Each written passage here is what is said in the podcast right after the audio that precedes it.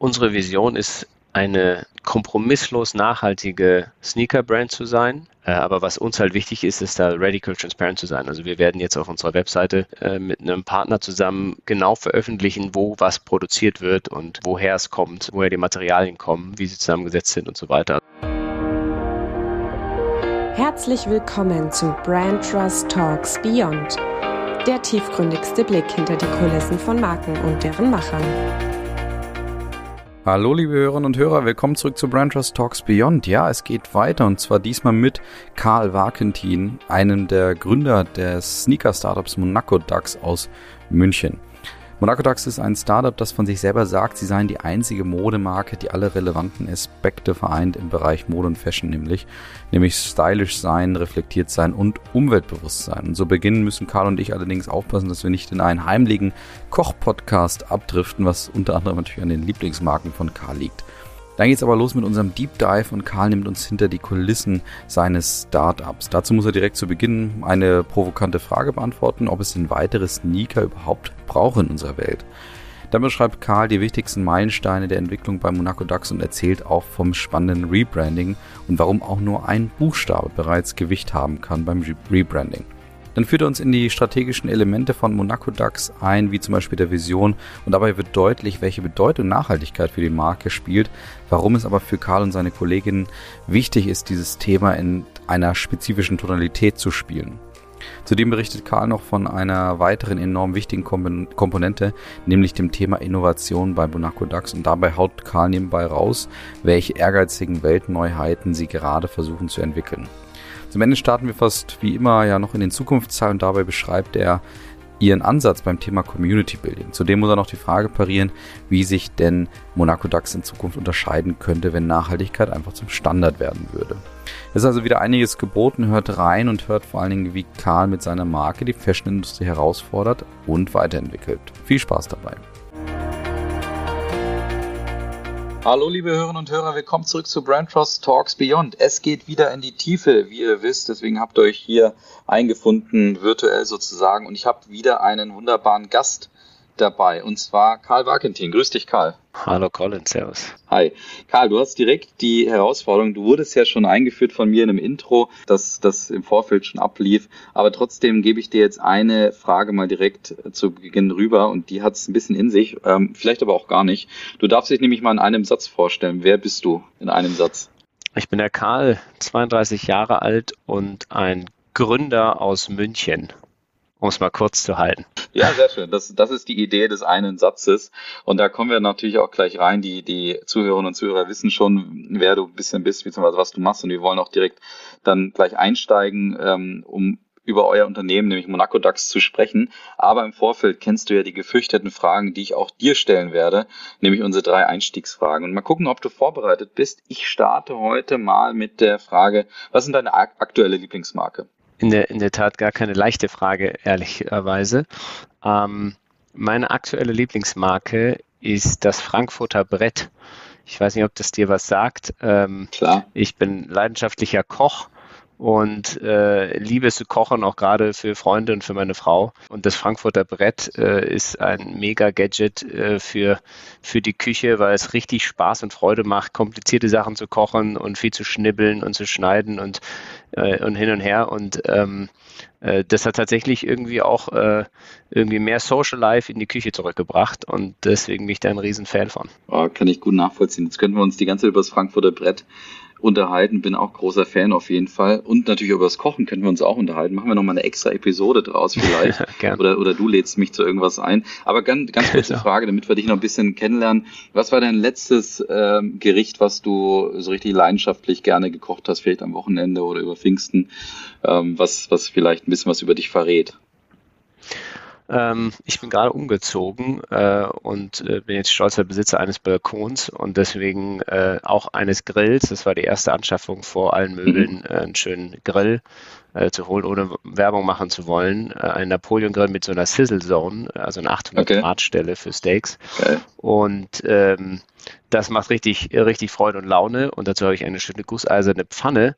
Und da kam natürlich auch das Frankfurter Brett äh, ins Spiel. Und äh, dann habe ich viele äh, kleine Gemüse, Zwiebeln und so weiter äh, geschnibbelt und dann in dieser gusseisernen Pfanne, was für mich neu war, äh, mit gusseiserner Pfanne zu grillen. Aber es ist echt überragend. Und äh, dann habe ich Ribeye Steaks gemacht und, und Gemüse dazu. Simpel, aber sehr geil.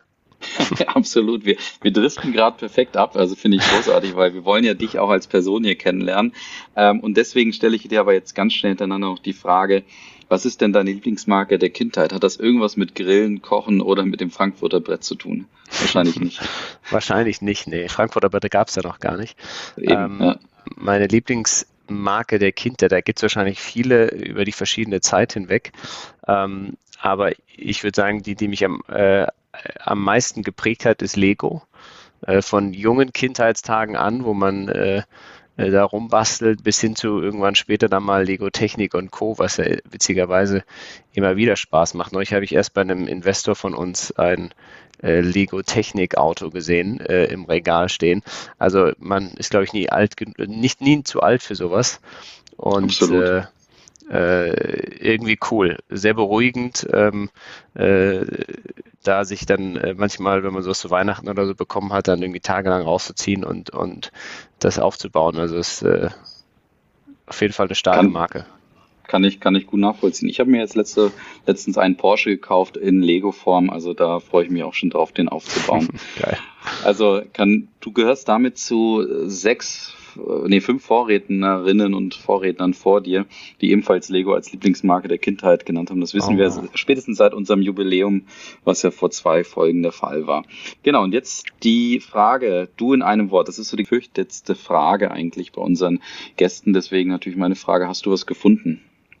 Dich in einem Wort Ehrlicherweise äh, bin ich, bin ich, äh, weiß ich ja, dass ihr diese Frage stellt. Da bin ich erstmal auch in mich gegangen, habe auch meine Frau gefragt und witzigerweise sind wir beide auf die gleiche Antwort gekommen. Meine Frau und ich sprechen Englisch, äh, von dem her, und ich finde, das passt auch irgendwie besser, aber Reliability ähm, mhm. würde mich, glaube ich, am ehesten beschreiben. Auf Deutsch klingt das so spießig, zuverlässig oder Zuverlässigkeit. Aber das ist mit Sicherheit ähm, das Wort, das mich am meisten beschreibt. Also ich äh, halte es sehr wichtig, äh, zuverlässig äh, zu sein, wenn es um Familie geht, um Freunde, äh, sind mir extrem wichtig, natürlich bei meiner Frau, ähm, auch in der Arbeit. Ähm, und das erwarte ich ehrlicherweise aber auch in genau genauso gleich hoher Form von meinen Freunden und äh, von mhm. meinen Mitarbeitern und ähm, äh, neben allen Sachen, äh, dass man fleißig ist und smart und was auch immer, ähm, erwarte ich Zuverlässigkeit und ähm, deswegen beschreibt mich das, das Wort wohl am meisten. Schön, wunderbar. Das ist natürlich ein tolles Zeugnis, wenn deine Frau dir das auch aus äh, attestiert, dass das also Verlässlichkeit Du, du weißt ja nicht, wie viel Rotwein ich mit ihr trinken musste, damit sie es sagt. okay. Sehr, sehr gut, okay. Wunderbar. Ja, dann haben wir den, den gefürchteten Einstieg schon hinter uns gebracht. Und äh, ich stelle mir natürlich jetzt im Laufe der, des weiteren Podcasts hier die Folge, was hat Reliability und Verlässlichkeit mit Monaco DAX zu tun, aber da, da die Brücke musst du später vielleicht dann selber nutzen oder den, den diesen Assist, Gerne. den ich gebe, vielleicht selber nutzen. Ähm, Monaco DAX ist eine Schuhmarke und du wirst jetzt in der Folge ja wunderbar ausführen wahrscheinlich, worum es daran geht. Aber ja, meine Frage vielleicht, um da so ein bisschen einzusteigen, hat es eigentlich eine weitere Schuhmarke gebraucht, die ihr gründen musstet? Gute Frage. Ähm, klare Antwort nein, in, in vielerlei Hinsicht. Ähm, ist auch ehrlicherweise ähm, so ein bisschen aus, äh, also ein bisschen, also Step by Step entstanden. Äh, also Julian, mein Co-Founder und ich, äh, wir haben ja genauso wie, also mit dir in, in Bayreuth studiert, langes her und kurz darauf bin ich dann nach Mailand gegangen und der Julian nach äh, Warwick, nach England. Und da äh, ist das über einen Zufall entstanden, dass wir uns mit der Modeindustrie äh, beschäftigt haben. Wir kommen ja nicht, also normalerweise gründet niemand, der alle seine Sinne beisammen hat, eine Modemarke heutzutage. Und äh, das ist auch ehrlicherweise nur als Hobby entstanden. Also wir haben, waren auf der Suche nach Produkten, die uns vom Design ansprechen, die eine gewisse Qualität mit sich bringen und ähm, gleichzeitig ähm, auch irgendwie ordentlich gemacht sind. Und alle hochwertigen Produkte sind A, völlig überteuert äh, oder viele jedenfalls völlig überteuert unserer Meinung nach. Und damals gab es noch überhaupt, der, der, damals gab es noch gar kein Greenwashing. Ähm, also waren sie aber auch nicht nachhaltig und, und alle Öko-Labels, wenn ich es jetzt mal so sagen darf, waren halt, sahen halt auch aus wie Öko-Labels. Und da haben wir irgendwie gesagt, das, das muss sich ändern. Und wir haben auch damals nicht nur Schuhe gemacht. Also ehrlicherweise haben wir als erstes gar keine Schuhe gemacht. Wir haben dann mhm. äh, Kaschmir-Sachen gemacht und also alles, was wir irgendwie gerade selber cool fanden, haben wir für uns gemacht und das dann irgendwann auf eine Website gestellt und das Monaco Ducks genannt und beziehungsweise damals Monaco Duck. Ja, wir haben uns jetzt im März gerebrandet auf Monaco Ducks. Und so ist ein bisschen das Thema entstanden. Irgendwann haben wir dann gemerkt, dass wir, wenn wir das jetzt ernster betreiben wollen, uns ganz stark fokussieren müssen äh, zu Beginn, was Preis- und Produktstrategie angeht. Und dann haben wir gesagt, wir machen unser Lieblingsprodukt und das war einfach, äh, waren die Schuhe. Und äh, um den Bogen zu spannen, ich glaube schon, dass es eine Marke wie uns braucht, weil, und das ist der Grund, warum wir auch in die Industrie gegangen sind, aus zwei Gründen.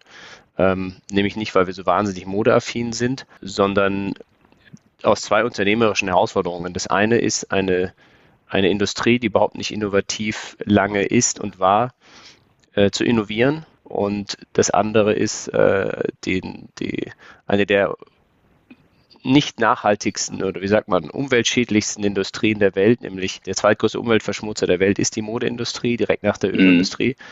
Und äh, diese nachhaltiger zu gestalten, ähm, um einfach auch irgendwas hinterlassen zu können. Ich glaube, dass sich äh, unsere Generation in, in 10, 20, 30 Jahren mal der nächsten Generation gegenüber verantworten muss, was wir eigentlich äh, für schlimme Sachen gemacht haben. Und äh, ohne jetzt irgendwie als Ökoaktivist gelten zu wollen, ist das, glaube ich, schon wichtig. Und genau das drücken wir, glaube ich, auch mit der Marke aus. Also wir versuchen all, den Kunden all das zu geben, was sie wollen. Sie wollen Mode, sie wollen Design, sie wollen Qualität, sie wollen ein Premium-Produkt, sie wollen eine echte Marke, so wie wir heutzutage Markenverständnis auch haben wenn man sich die großen Marken in der Modeindustrie anschaut. Aber gleichzeitig wollen wir eine wirklich ehrliche Nachhaltigkeit. Ähm, heute wird das noch groß betont. In fünf Jahren oder zehn Jahren hoffen wir, dass es zum Standard gehört, aber das ist eben heute noch nicht der Fall. Und als wir angefangen haben, war es überhaupt noch nicht der Fall. Und deswegen glauben wir schon, dass wir damit äh, was bewirken können. Mhm sehr, sehr spannend, wie du das ausführst. Ich habe mir für mich jetzt auch gerade mal so ein Dreieck aufgebaut, wo ich eben auch sage, ihr wolltet einerseits, hast du am Anfang gesagt, auch einen, die Qualität eben trotzdem zu einem fairen Preis, wie du gesagt hast, weitergeben möchtest oder verkaufen möchtest, aber das Ganze eben auch auf nachhaltige Art und Weise, also Qualität, Preis und Öko oder, oder Nachhaltigkeit trifft sich da irgendwo bei euch. Aber bevor wir da weiter stärker einsteigen, ich habe immer so gerne die, oder stelle immer gerne die Frage, gerade bei Gründerinnen und Gründern, was war euer persönlicher Moment, wo ihr erkannt habt, da müssen wir einsteigen in diesen Markt oder da müssen wir vielleicht irgendwie was gründen? Gab es da so einen Moment für euch? Also es gab jetzt nicht den Moment, wo wir sagen, da, da müssen wir jetzt was gründen. Ähm, äh, so Head over Heels sozusagen. Ähm, wir haben die goldene Idee. Das ist tatsächlich so Step by Step entstanden, eben durch, durch, durch das Hobby, einfach mal wir wollen selber so ein paar Produkte für uns, Family und Friends, so ein Seitenprojekt, äh, das Spaß macht. Der erste große Schritt war, als der Julian zuerst seinen, seinen Job gekündigt hat in der Beratung damals, 2016. Und ähm, äh, ich habe dann gerade meinen anderen Job angefangen gehabt und war im Maschinenanlagebau, also aber auch was ganz anderes gemacht. Und äh, darüber auch in Startups investiert mit der Firma damals und Startups gegründet innerhalb von, von dem Unternehmen, wo ich vorher gearbeitet habe. Und dann quasi nachts und am Wochenende Monaco Duck gemacht. Und äh, irgendwann hatten wir dann äh, so eine leichte Upside, so irgendwie gemerkt, da ist, da ist echtes Potenzial, die ersten Produkte sind entwickelt, wir waren in den ersten Geschäften vertreten, wo wir gesagt haben, okay, hier ist was. Und, und ehrlicherweise war ich immer schon extrem unternehmerisch aktiv und irgendwie gewillt, was zu tun. Gleichzeitig, wie es ja vielleicht in unserer Gesellschaft so ist, auch so ein bisschen äh, nicht, nicht ganz so risikofreudig. Also ich weiß nicht, ob ich den Schritt gewagt hätte mit, mit zwei Kindern zu Hause und, und so weiter. Und das war dann für mich damals so der perfekte Schritt, ähm, mit, mit Ende 20, Anfang 30, zu sagen, jetzt, jetzt mache ich das mal. Das war, ich, ich nenne es immer ein MBA-Programm, also so mein, äh, mein äh, aktives Management äh, mein Praxismanagement-Jahr sozusagen, so habe ich das, äh, das mhm. erste Jahr bei Monaco Tag ge genannt und gesagt, jetzt probiere ich das einfach mal aus, komplett äh, Vollblutunternehmer zu sein. Und ja, da anstelle da irgendwann, dass man nach einem Jahr aufhört, äh, sind wir halt immer tiefer reingeritten in die Startup-Welt und hat der Erfolg hat uns am Ende wahrscheinlich auch recht gegeben. Also dann kamen auch irgendwann die ersten Investoren. Ja, jetzt machen wir, mache ich das auch schon seit drei Jahren, glaube ich, äh, Vollzeit. Mhm. Okay. Ordne das mal bitte für uns ein bisschen ein, weil du hast jetzt so ein bisschen die Meilensteine schon, schon beschrieben, aber jetzt die Gründungsgeschichte vielleicht 2016 Anfang oder vielleicht auch schon davor. Ordne uns mal bitte so die Gründungsgeschichte und auch die Meilensteine ein. Wo waren da so einschneidende Momente auch? Du hast eben schon im Nebensatz das Rebranding auch angesprochen, was ich persönlich, als ich es ja auf LinkedIn auch gesehen habe, ganz spannend fand. Und nimm uns einfach mal mit so auf die, auf die Entwicklung von Monaco DAX und die zentralen Meilensteine der Entwicklung. Mhm. Ja, also wie gesagt, äh, ganz am Anfang die, die, die, spontane äh, Gründung äh, ohne viele Hintergedanken, würde ich jetzt mal nennen.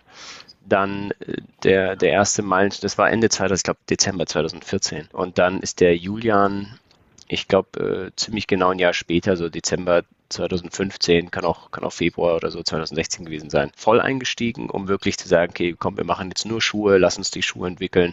Damals haben wir mit dem nachhaltigen Stoff, für den wir immer noch bekannt sind, äh, Loden, also Schafschuhwolle, als Obermaterial zu verwenden. Da waren wir die Ersten. Äh, heutzutage findest du das bei, bei Tommy Hilfiger, Brunello Cucinelli, eigentlich bei allen großen Marken findest du Loden oder Schafswolle. Da waren wir, da waren wir die Ersten und das haben wir dann ein Jahr entwickelt in 2016. Ähm, das war sicherlich ein großer Meilenstein und dann gab es in München eine tolle Aktion von Hirma, das ist ja der weltgrößte Herrenausstatter, direkt in der Kaufingerstraße, äh, eine Aktion, die heißt Kauflokal. Ist damals äh, auch äh, ziemlich gut angenommen worden, haben sie mehrere Jahre gemacht. Und da waren wir eben auch äh, relativ von Anfang an mit dabei und durften eben dann einen Monat unsere Ware ausstellen. Und das war im Februar 2017. Und da äh, haben wir schon gemerkt, okay, hier haben wir irgendwas am Laufen, was, was gut ist. Und dann sind wir auch auf die erste Messe gegangen. Ähm, vorher waren wir nur online unterwegs, äh, äh, aber ohne Werbung zu machen oder so, also noch relativ low scale. Und dann ja, war, war, war das ein größerer Meilenstein. Und dann bin ich äh, Mitte 2017, habe ich meinen Job gekündigt, äh, bin, bin, dann voll eingestiegen, da hatten wir noch einen Pop-Up-Store in, in München im Glockenbachviertel, was auch sehr spannend war, ein halbes Jahr. Der nächste Meilenstein war dann der Umzug äh, in unser jetziges Büro in den Gewerbehöfen in München. Und ja, da hatten wir dann unsere erste Mitarbeiterin, das war Anfang 2018.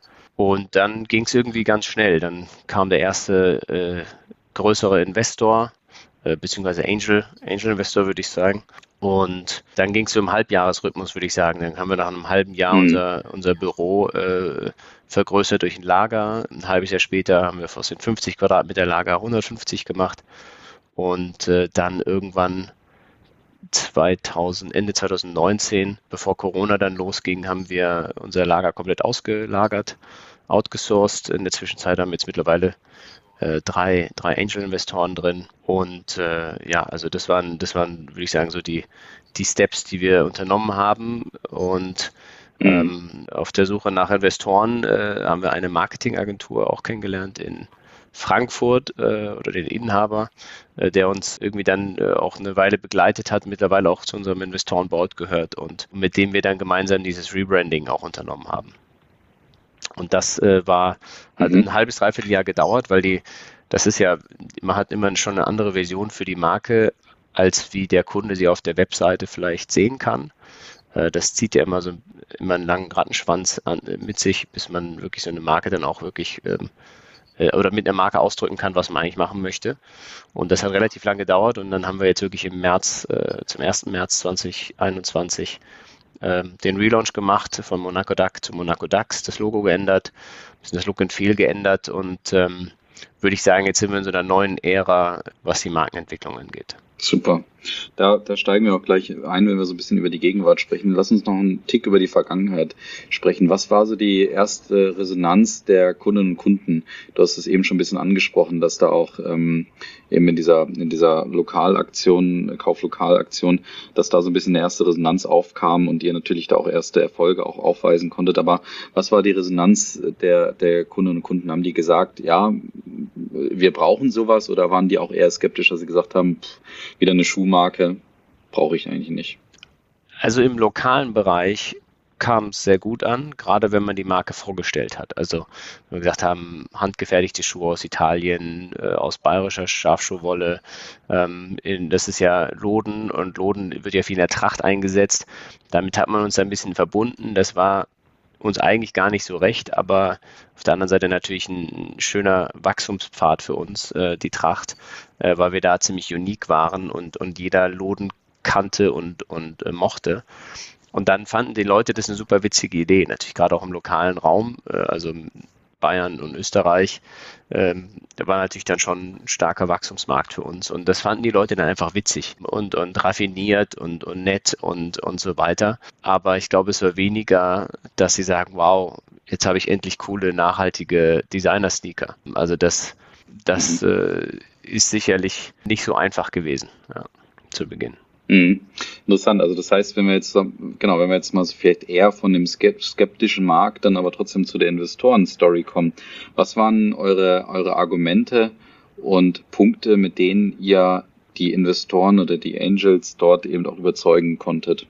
Also die meisten Investoren, äh, also wir reden ja jetzt hier nicht mit von, von industriellen Investoren äh, bis, bis zum jetzigen Zeitpunkt, sondern das sind sind Unternehmer und, und äh, Leute aus der Industrie, ähm, aber auch nicht aus der Industrie, die einfach äh, spannend finden, was wir machen, äh, die wir auf unserer Reise irgendwo und irgendwie kennengelernt haben und die gesagt haben, das, das finden wir unterstützenswert, ähm, die Wachstumskurve ist da. Wir haben, würde ich sagen, als Branchenfremde mit einer starken Vision doch ziemlich stark, was äh, recht schnell auf, auf die Beine gestellt und immer unsere Ziele übertroffen und, und wachsen mit, mit circa 100 Prozent im Jahr. ich glaube, diese Story hat überzeugt. Klar, wir sind immer noch, noch, äh, immer noch klein, würde ich sagen. Aber auch dann am Ende des Tages die Vision, äh, also in so einer jungen Phase eines Unternehmens investiert man ins Team ich glaube, da konnten wir überzeugen und in unsere Vision, dass Nachhaltigkeit ein Thema ist und äh, wichtig wird in der Zukunft. Ich glaube, da sind unsere Investoren auch Visionäre genug gewesen äh, und sind es immer noch. Und, und gleichzeitig sehen sie natürlich auch unsere äh Historie, wie wir bisher gewachsen sind und trauen uns mhm. zu, dass wir das noch weiter auch schaffen. Sehr gut. Dann, dann lass uns mal mit dem Punkt vielleicht auch in die, in die Gegenwart kommen. Du hast jetzt schon eben über das äh, Rebranding gesprochen, aber auch über eure Vision. Nimm uns mal mit in diese Elemente, die ihr da vielleicht auch für euch erarbeitet habt. Was ist eure Vision, an der ihr euch ausrichtet? Und was ist auch, was sind auch die Kernelemente eurer strategischen Neuausrichtung? Unsere Vision ist eine kompromisslos nachhaltige Sneaker-Brand zu sein. Wir sind klimaneutral und klimaneutral bedeutet nicht, dass wir emissionsfrei sind, weil nichts auf der Welt ist emissionsfrei. Jeder Mensch gibt ja Emissionen aus, sondern ähm, dass wir die Schadstoffe, die wir die wir in die Luft geben, dass wir die neutralisieren, indem wir klimafördernde Projekte unterstützen. Und mhm. das war aber ein ganz wichtiger erster Schritt, weil wir so komplett unsere Supply Chain kennengelernt haben, wo wir wie viel Schadstoff überhaupt äh, kreieren. Also wie kommen die Mitarbeiter ins Büro, welche Kaffeemaschinen nutzen wir, welchen Stromanbieter, also die Marke an sich oder die Firma an sich und jedes einzelne Produkt, wo kommen die, die Stoffe für die Schnürsenkel her, wie werden sie geliefert, welcher Stromanbieter ist in unserer Manufaktur, wie kommt es dann weiter, welche Verpackungsmaterialien, welche Sohle und so weiter wird verwendet, welche Klebstoffe, wie werden die, die Mitarbeiter bezahlt und so weiter. Also wirklich im Detail ähm, können wir genau sagen, wie, wie nachhaltig wir in den einzelnen Schritten sind. Und das ist natürlich super spannend für uns, um erstens natürlich zu neutralisieren, was wir raus ausgeben an Schadstoffen. Und zweitens, weil wir so Stück für Stück ähm, noch nachhaltiger werden, dass wir erst gar nicht so viel neutralisieren müssen. Und diese, diese volle Transparenz ist unsere Vision. Also wir möchten 100% transparent sein. Es gibt viele, gerade in den USA, diese Direct-to-Consumer-Brands, die dann sagen, das ist unsere Marge ähm, äh, und, und das ist die normale Warehouse-Marge, wenn du über sich über äh, im Einzelhandel deinen Schuh kaufst, äh, dann, dann gibt es ein Markup nach dem anderen, deswegen zahlst du immer zu viel. Das ist äh, finde ich auch gar nicht, ja, ehrlicherweise gar nicht so gut, weil das so gar nicht ganz richtig ist, weil du hast dann immer noch hohe Customer Acquisition Costs und so weiter, wenn du, wenn du als Direct-to-Consumer Brand unterwegs bist. Und das ist auch in Ordnung, wenn da jeder seinen Markup drauf hat. Äh, aber was uns halt wichtig ist, ist da radical transparent zu sein. Also wir werden jetzt auf unserer Webseite äh, mit einem Partner zusammen genau veröffentlichen, wo was produziert wird und woher es kommt, äh, woher die Materialien kommen, wie sie zusammengesetzt sind und so weiter. Also das ist uns wichtig, um da wirklich aufzuklären und gleichzeitig mhm.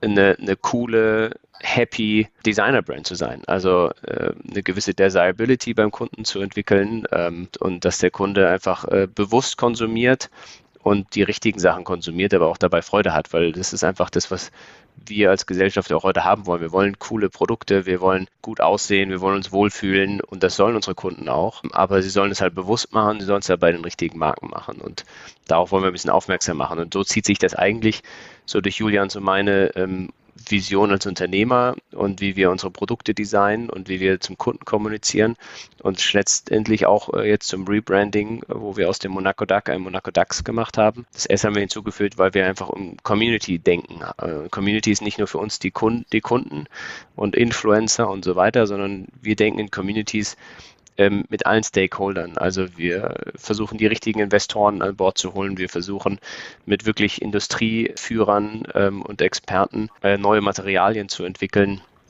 Haben wir ganz spannende Projekte gerade. Wir arbeiten zusammen mit Universitäten, um, um auch da zu forschen. Wir arbeiten mit Designern zusammen, die uns schaffen, diese, diese Vision, die wir haben, in cooles Design zu münzen. Also äh, und, und das, das gibt dann für uns sozusagen dieses ganze Bild. Also am Ende des Tages geht es um, um, um Design und Fashion und Qualität und es geht um echte Nachhaltigkeit. Und, und äh, diese Symbiose hat, glaube ich, bisher, wie ich finde, noch keiner so richtig geschafft. Es gibt, ja. es gibt, wenn man sich den Markt anguckt, es gibt wahnsinnig viele sehr erfolgreiche Unternehmen im, im Modebereich, die ganz großen Luxusunternehmen.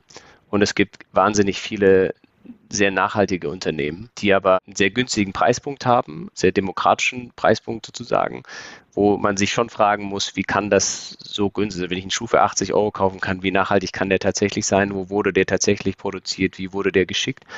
Also nur weil der ein tolles Obermaterial hat, ist sehr toll. Ja? Oder, oder, vegane Sneaker sind in jedermanns Munde, aber vegane Sneaker bestehen immer auch aus Rohöl und äh, sind eigentlich nicht immer die veganste, die veganen Sachen sind nicht die, die beste Alternative immer. Und da sind diese, diese Öko-Brands, wenn ich es mal böse sage, auch nicht immer nur das gelbe vom Ei. Und ähm, da versuchen wir uns äh, zu platzieren, um Marke und Nachhaltigkeit zu vereinen. Wow, okay. Du gibst da nochmal ein paar interessante Einblicke auch in die, in die, eure Wettbewerbslandschaft. Aber bevor wir da vielleicht auch, wenn es um das Thema Zukunft geht, wenn wir da noch einsteigen, würde mich trotzdem nochmal ähm, interessieren, was treibt euch als Team, beziehungsweise dich und Julian auch an, dass ihr diese Transparenz da überhaupt herstellen wollt? Also von welcher Seite kommt ihr? Es gibt natürlich die Überzeugten, die sagen, das trage ich in meiner DNA und es gibt vielleicht auch die UnternehmerInnen, die dann sagen, das lässt sich gut verkaufen. Und vielleicht gibt es auch irgendwo was dazwischen, ich sag mal irgendwo was Realistisches, die einfach sagen, wenn wir da nichts tun, dann haben wir in 10, 15, 20 Jahren war noch immer ein Problem. Wo würdet ihr euch da einordnen als ähm, Gründer? Also ich würde auch sagen, ähm, genau, genau so wie, wie mit der Marke, genau mittig. Also wir sind keine Öko-Freaks. Es ist äh, ein Unternehmen, das äh, auch irgendwann Gewinn machen soll. Äh, wir wollen damit Geld verdienen. Wir wollen damit erfolgreich sein. Nur durch Spenden und durch Gutmenschen reißen wir auch umwelttechnisch nicht das Steuer rum ich glaube, es muss wirtschaftlich Sinn machen, genauso wie mit nachhaltiger Energie. Die muss auch äh, wirtschaftlich sein. Und wir wollen zeigen, dass das geht, ohne auf Designanspruch und Qualität verzichten zu müssen. Und genauso sehen, sehen Julian uns auch. Wir nehmen die Verantwortung sehr wahr. Es ist eine sehr spannende unternehmerische Herausforderung. Äh, und, und wir sehen, dass wir da eine Verantwortung haben und wollen das machen. Und das treibt uns auch jeden Tag an. Am Ende des Tages wollen wir damit erfolgreich sein. Das ist, das ist schon klar. Aber wenn es uns nur um den Erfolg ginge, würden wir wahrscheinlich woanders arbeiten, sage ich jetzt mal. Ähm, mhm. Sondern die Idee ist schon, mhm. sich wirklich auch äh, damit selbst verwirklichen zu können. Und, und mhm. so vereinen wir die beiden Sachen. Ja, Schön, schön gut gesagt. Also geht natürlich gut einher mit dem, was wir bei uns Impact Brands nennen, der genau diese, unter anderem diese zwei Dimensionen miteinander verbinden, eben ähm, profitabel zu wirtschaften, erfolgreich als Marken zu agieren, aber gleichzeitig Probleme zu beseitigen, die es aktuell in der Welt noch gibt. Aber da können wir gleich, wie gesagt, im, im, beim Stichwort Zukunft vielleicht nochmal einsteigen. Bevor wir dazu kommen, würde mich mal interessieren, wie sieht so eine Woche bei Monaco DAX eigentlich aus. Wie führt ihr eure Marke?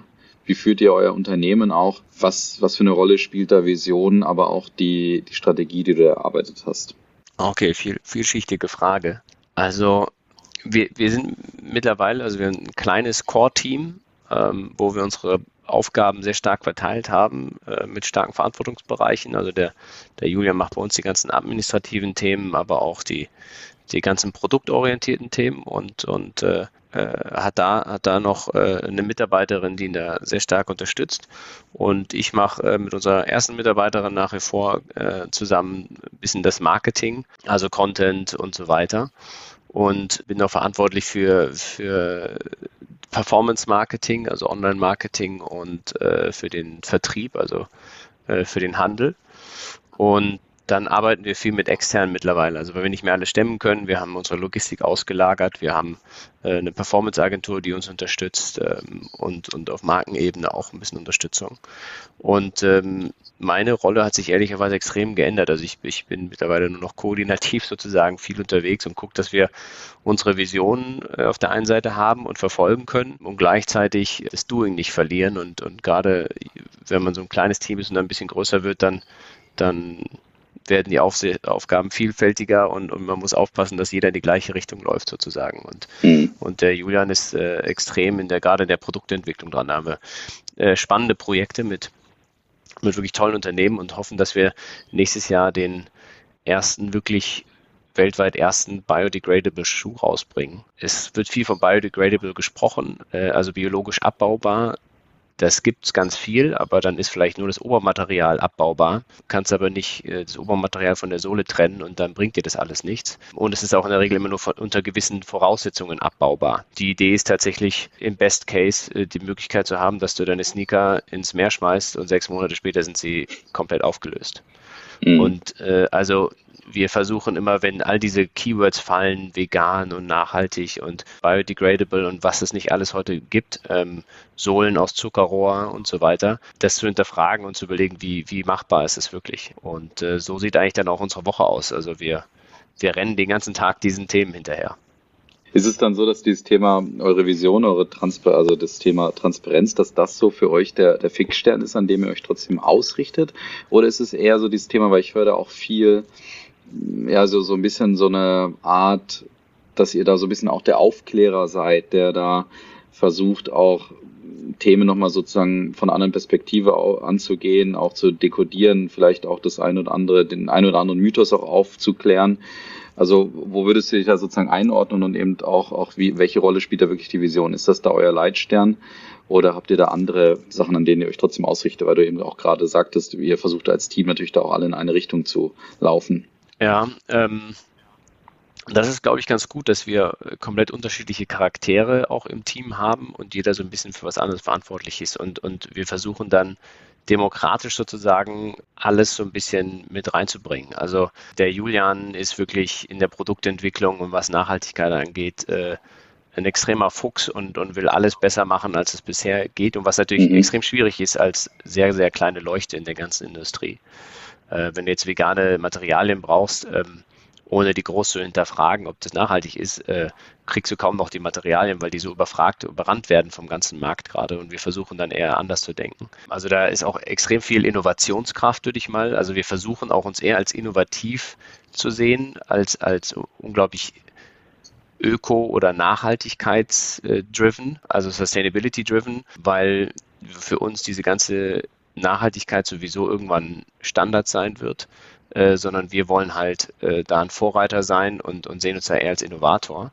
Und wir, für uns ist es ein leichtes, das transparent zu machen, weil ich glaube, das ist sogar eher ein USP. Mhm. Äh, wir müssen da nichts verschönen. Äh, diese ganzen Sachen, zum Beispiel, dass wir dann transparent jetzt äh, in Zukunft auf unserer Webseite displayen werden, wo was wird, wie wird was und wo wird produziert, unter welchen Umständen, mit welchen Materialen, Eigenschaften und so weiter.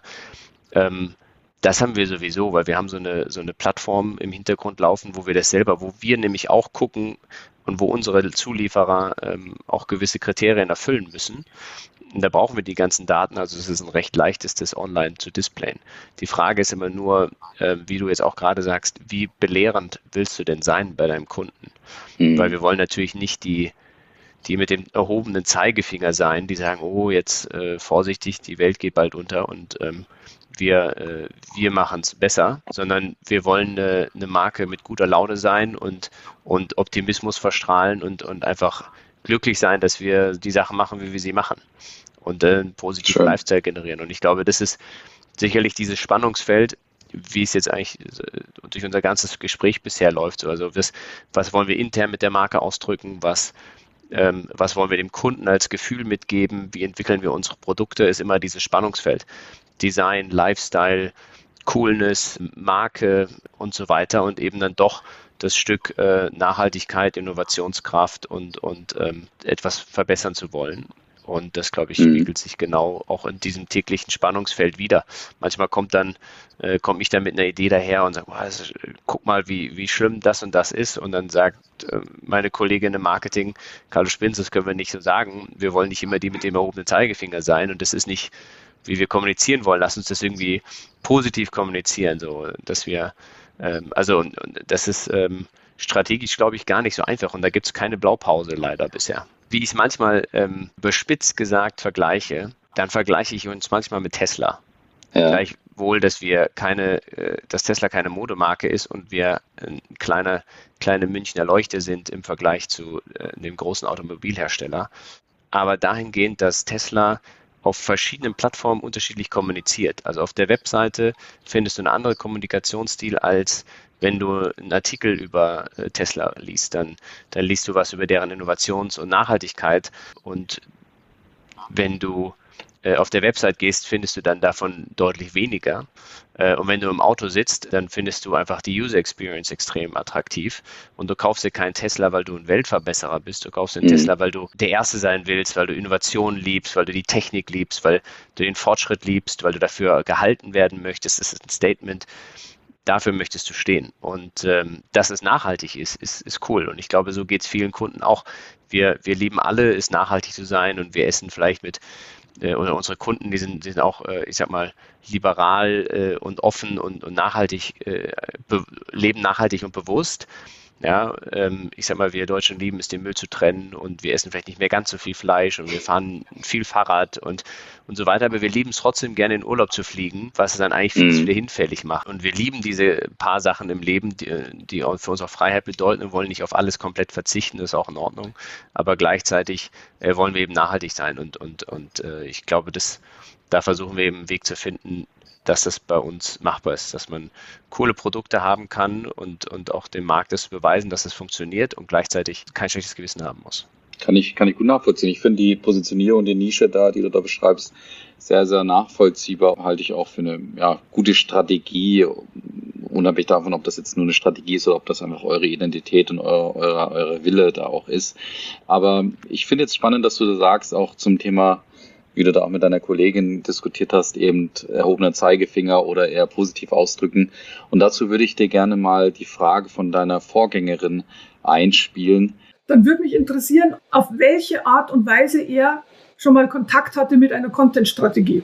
Also Content ist ein extrem wichtiges Thema für uns, weil wir unsere Marke, also wir wollen unsere Marke kommunizieren durch extrem hochwertige Bildmaterialien, durch durch äh, smarte Texte und vor allem einfach eine, eine, eine visuelle Darsch äh, Anschauung der Marke, die sehr hochwertig und sehr auf Design fokussiert ist, aber das dann immer wieder mit Content widerlegt wird, der quasi unsere Werte widerspiegelt.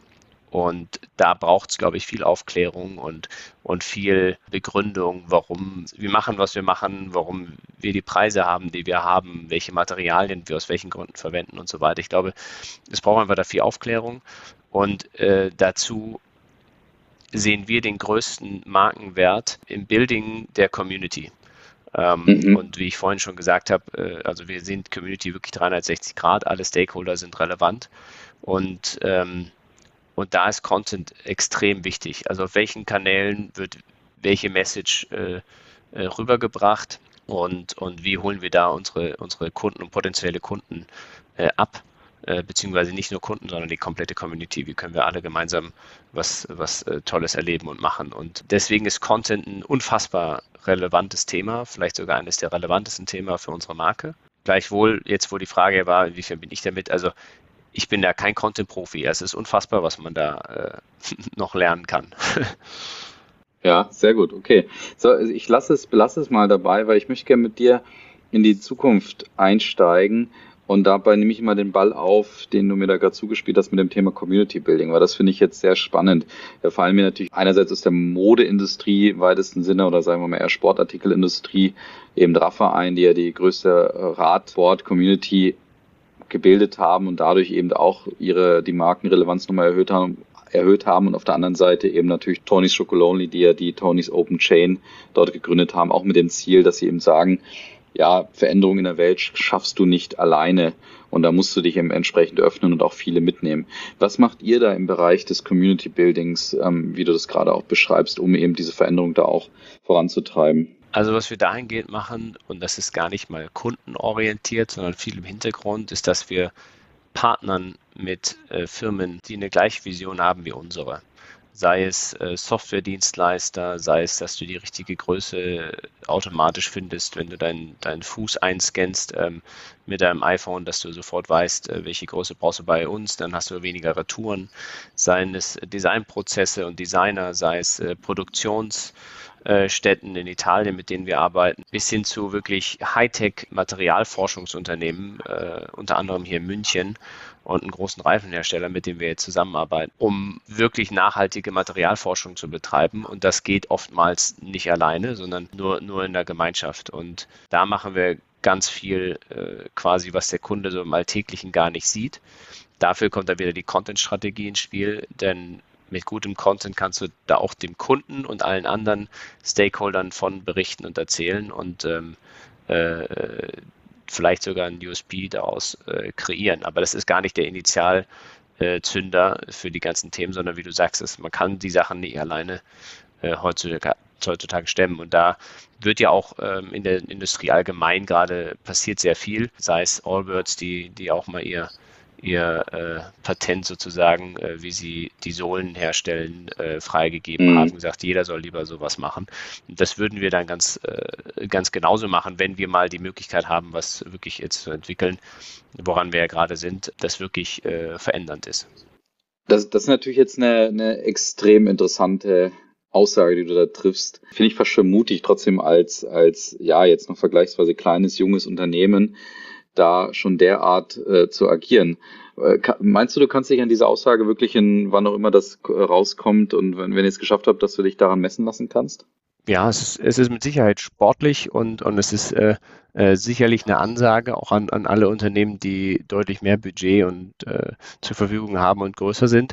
Aber es ist schon unser Anspruch und ähm, wir sind tatsächlich auf einem sehr guten Weg, diesen, diesen ersten wirklich biodegradable Sneaker äh, zu produzieren äh, und nächstes Jahr auf den Markt zu bringen. Und äh, von dem her machen wir das mhm. ja auch mit einer, mit einer extrem ambitionierten ähm, äh, also mit einem ambitionierten Businessplan, ähm, den wir da verfolgen. Und am Ende des Tages machen, machen wir das ja auch nicht aus Jux und Tollerei, sondern äh, weil wir da wirklich was auf die Beine stellen wollen. Und da muss man, glaube ich, aggressiv sein, wenn man, wenn man so eine kleine, so ein kleines Licht noch ist äh, in dem ganzen Rad. Mich würde noch eine Perspektive interessieren, weil du jetzt gerade auch beschrieben hast, dass es natürlich sehr stark in Richtung B2B geht, wo ihr auch die Community auch aufbaut und da auch kreiert und da auch gemeinsam mit den Partnern, sage ich mal, auch diese Veränderung vorantreibt. Wie ist da aktuell dein Blick auf die Welt und auch auf diese Partner? Und du hast ja vorhin auch sehr hart schon gegen die Modeindustrie da ausgeteilt, aber wie ich finde ja völlig richtig, weil da sind ja die Zahlen auch vorhanden und, und auch sichtbar.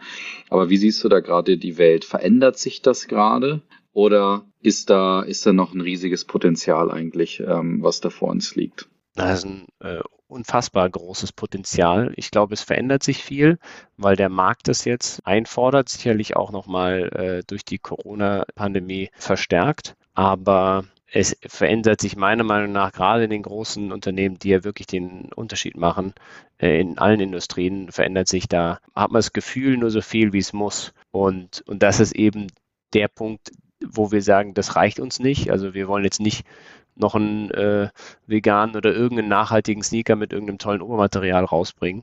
Äh, den hatten wir nämlich auch schon vor, vor drei, vier Jahren. Sondern wir wollen da jetzt wirklich einen Schritt weiter denken und ähm, ich am Ende des Tages dadurch auch ein echtes Statement machen. Und das ist das, was uns, uns jeden Tag antreibt. Und am Ende des Tages, ganz klar, äh, wollen wir damit auch Geld verdienen. Aber wenn man sich die großen Brands anguckt, die, die 30, 40 Prozent Profit machen von ihrem Umsatz, dann, dann kann da nicht wahnsinnig viel Wert auf Nachhaltigkeit, auf echte Nachhaltigkeit gelegt werden. Und das äh, finde ich, äh, da muss es ein Umdenken geben, also noch radikaleres Umdenken geben bei, bei den Marken und bei den Kunden, dass das auch wirklich klappen kann. Ich habe noch drei, drei, vier Fragen für dich ähm, und damit würden wir dann auch so Richtung Ende gehen.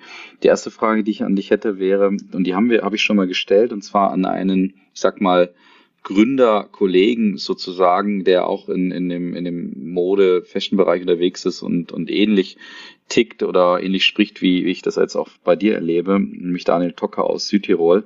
Und dem habe ich da in seiner Zeit die Frage gestellt, wenn er jetzt eine Skala hätte von eins bis zehn und zehn würde jetzt bedeuten, die Modeindustrie, die Fashionindustrie ist komplett nachhaltig und, und eins oder null ist eigentlich fast gar nicht vorhanden.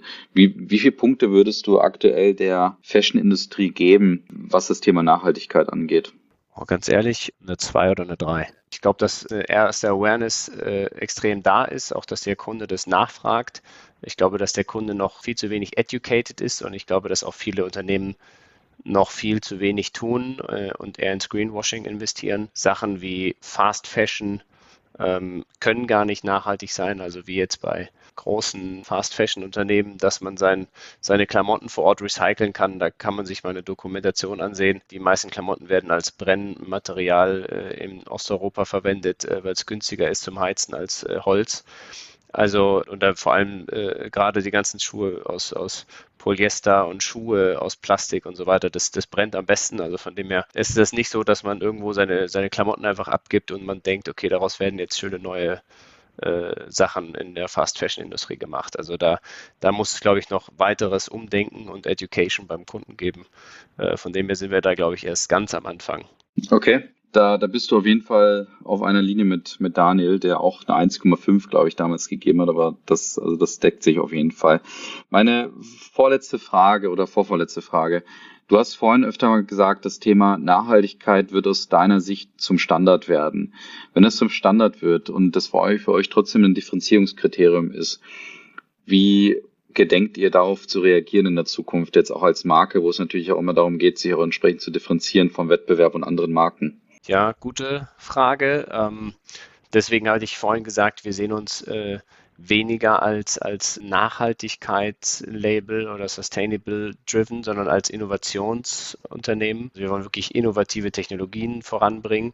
Und da ist Nachhaltigkeit natürlich gerade ein Riesenthema. Alles, was sichtbar ist zum Kunden hin, also Materialien und so weiter, was man schön kommunizieren kann. Aber für uns ist auch das ganze Geschäftsmodell muss nachhaltig sein. Und ein, ein effizientes Geschäftsmodell ist nachhaltig ähm, und eben auch effizient und spannend. Und das gehört zum Beispiel dazu, dass wir zum Beispiel unsere Logistikprozesse so machen, dass wir gar keine Überproduktion haben. Das ist natürlich gut, weil wir dann keine Produkte verscherbeln müssen oder wegwerfen müssen, sondern weil wir gar keine Überproduktion machen. Also wenn, wenn wir auch so schnell produzieren können, dass der Kunde erst den Schuh kauft und er dann produziert wird für den Kunden, dann äh, habe ich äh, aus unternehmerischer Sicht ist es sehr spannend, weil ich mit dem Geld des Kunden die Produktion finanzieren kann und dafür keine Investoren oder irgendwas brauche und damit also unendlich wachsen kann. Und gleichzeitig ist es super nachhaltig, weil das, äh, das Produkt für den Kunden gefertigt wird und dadurch, wie gesagt, keine Überproduktion besteht. Das ist jetzt nur ein Beispiel von ganz vielen, wo wir neue Technologien erforschen und gucken, dass wir mit, mit wirklich führenden Unternehmen und Startups da zusammenarbeiten, um insgesamt innovativ zu sein. Und das hat natürlich eine riesen Strahlkraft auf Nachhaltigkeit, aber es geht uns jetzt nicht nur um nachhaltige Materialien. Das würde uns nicht weit genug gehen. Ja, gute, du hast gesagt, gute Frage, dann kann ich sagen, gute Antwort. Sehr spannend, dass du das Geschäftsmodell in Gänze dadurch denkst und dann auch sagst, wir versuchen uns über unser Geschäftsmodell auch trotzdem diese Nachhaltigkeit zu leisten, aber wir haben eben unser, ich sag mal, zweites Standbein, nämlich, dass wir innovativ sind und ich finde ja auch da kommt noch mit ins Spiel, was du vorher gesagt hast, eben so dieses Thema, ich sag mal, Happy Brand, jetzt ohne dass, dass das jetzt ein offizieller Begriff wäre, aber dass ihr da eben mit, mit, äh, also Positivität ausstrahlt. Ich würde damit so langsam zum Ende kommen, Karl, und bedanke mich schon mal für die, für die großartigen Einblicke in eure Geschichte, aber auch in eure aktuellen Geschäfte und eure aktuelle Markenführung. Und du weißt ja, eine Frage habe ich noch an dich, und zwar die Frage, die du überlässt für deinen Gast, der, der auf dich folgt. Aber bevor wir dazu kommen, ähm, auch eine Frage, die ich jetzt öfter mal eingespielt habe. Du hättest die Möglichkeit, alle Kinoseele, alle Fußballbanden ähm, in, in den Stadien mit einer Botschaft oder alle Außenplakate, die du so kennst, mit einer Botschaft zu versehen. Welche Botschaft würdest du dort vermitteln? Würdest du jetzt, ich sag mal, ganz billig nur Werbung machen für Monaco DAX, kauf Monaco DAX oder würdest du gerne eine Botschaft dort, dort vermitteln? Das kann ja auch mit Monaco DAX in Verbindung gebracht werden, natürlich. Oh, spannend, ähm, spannende Frage. Also mir fällt jetzt nicht ein Claim ein, ähm, dafür bin ich wahrscheinlich nicht Marketing-Spezialist genug, äh, irgendwie sowas wie, wie Think Different oder so. Da, das würde mir jetzt zu schwer fallen ähm, da eine klare Botschaft zu formulieren. Aber ich würde definitiv nicht nur Werbung für uns machen. Ich würde aber äh, versuchen, das zu kommunizieren, wofür wir als Marke, als Unternehmer stehen, ganz persönlich auch. Das ist einfach Sachen zu hinterfragen, bewusst zu konsumieren und mit dieser äh, liberalen äh, fairen Einstellung uns und unserer nächsten Generation gegenüber mit einigen Entscheidungen, besonders natürlich Konsumentscheidungen, umzugehen und, und da so ein, so ein Switch dadurch beim, bei den Leuten erreichen zu können. Und das wäre die Botschaft. Ich würde die jetzt noch äh, wahrscheinlich irgendwie mal bei mir äh, im Team fragen, wie man das richtig cool oder, oder ich müsste dich wahrscheinlich fragen als Markenexperte, wie man das jetzt in einen catchy Phrase ähm, äh, bringt. Das, das wäre dann meine Botschaft. Sehr gut, da, da denken wir nochmal drüber nach und schicken uns das gegenseitig. äh, nur weil ich die Frage so schlau stelle, muss ich sie nicht direkt beantworten können.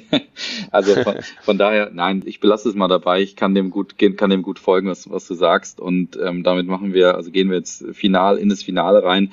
Und dazu meine Frage: Was wäre denn deine Frage, die du dem oder der nächsten hier hinterlässt? Meine Frage lautet, was war der größte Impact, beziehungsweise was ist das größte Learning, privat, persönlich oder beruflich, das du aus äh, der Corona-Pandemie, die ja doch die Welt verändert hat, ziehst? Super, perfekt. Die Frage nehme ich auf jeden Fall mit zum nächsten oder zu, zu der nächsten hier bei uns im Brentford Talks Beyond. Und damit sage ich dir nochmal ganz herzlichen Dank lieber Karl, für die, für die tollen Einblicke. Und ich bin sehr gespannt und wir werden, wir werden euren Weg ja verfolgen. Wir sind gespannt, wenn es da den ersten biodegradable Schuh aus dem Hause Monaco Dax gibt. Vielen Dank, Colin. Hat mich sehr gefreut.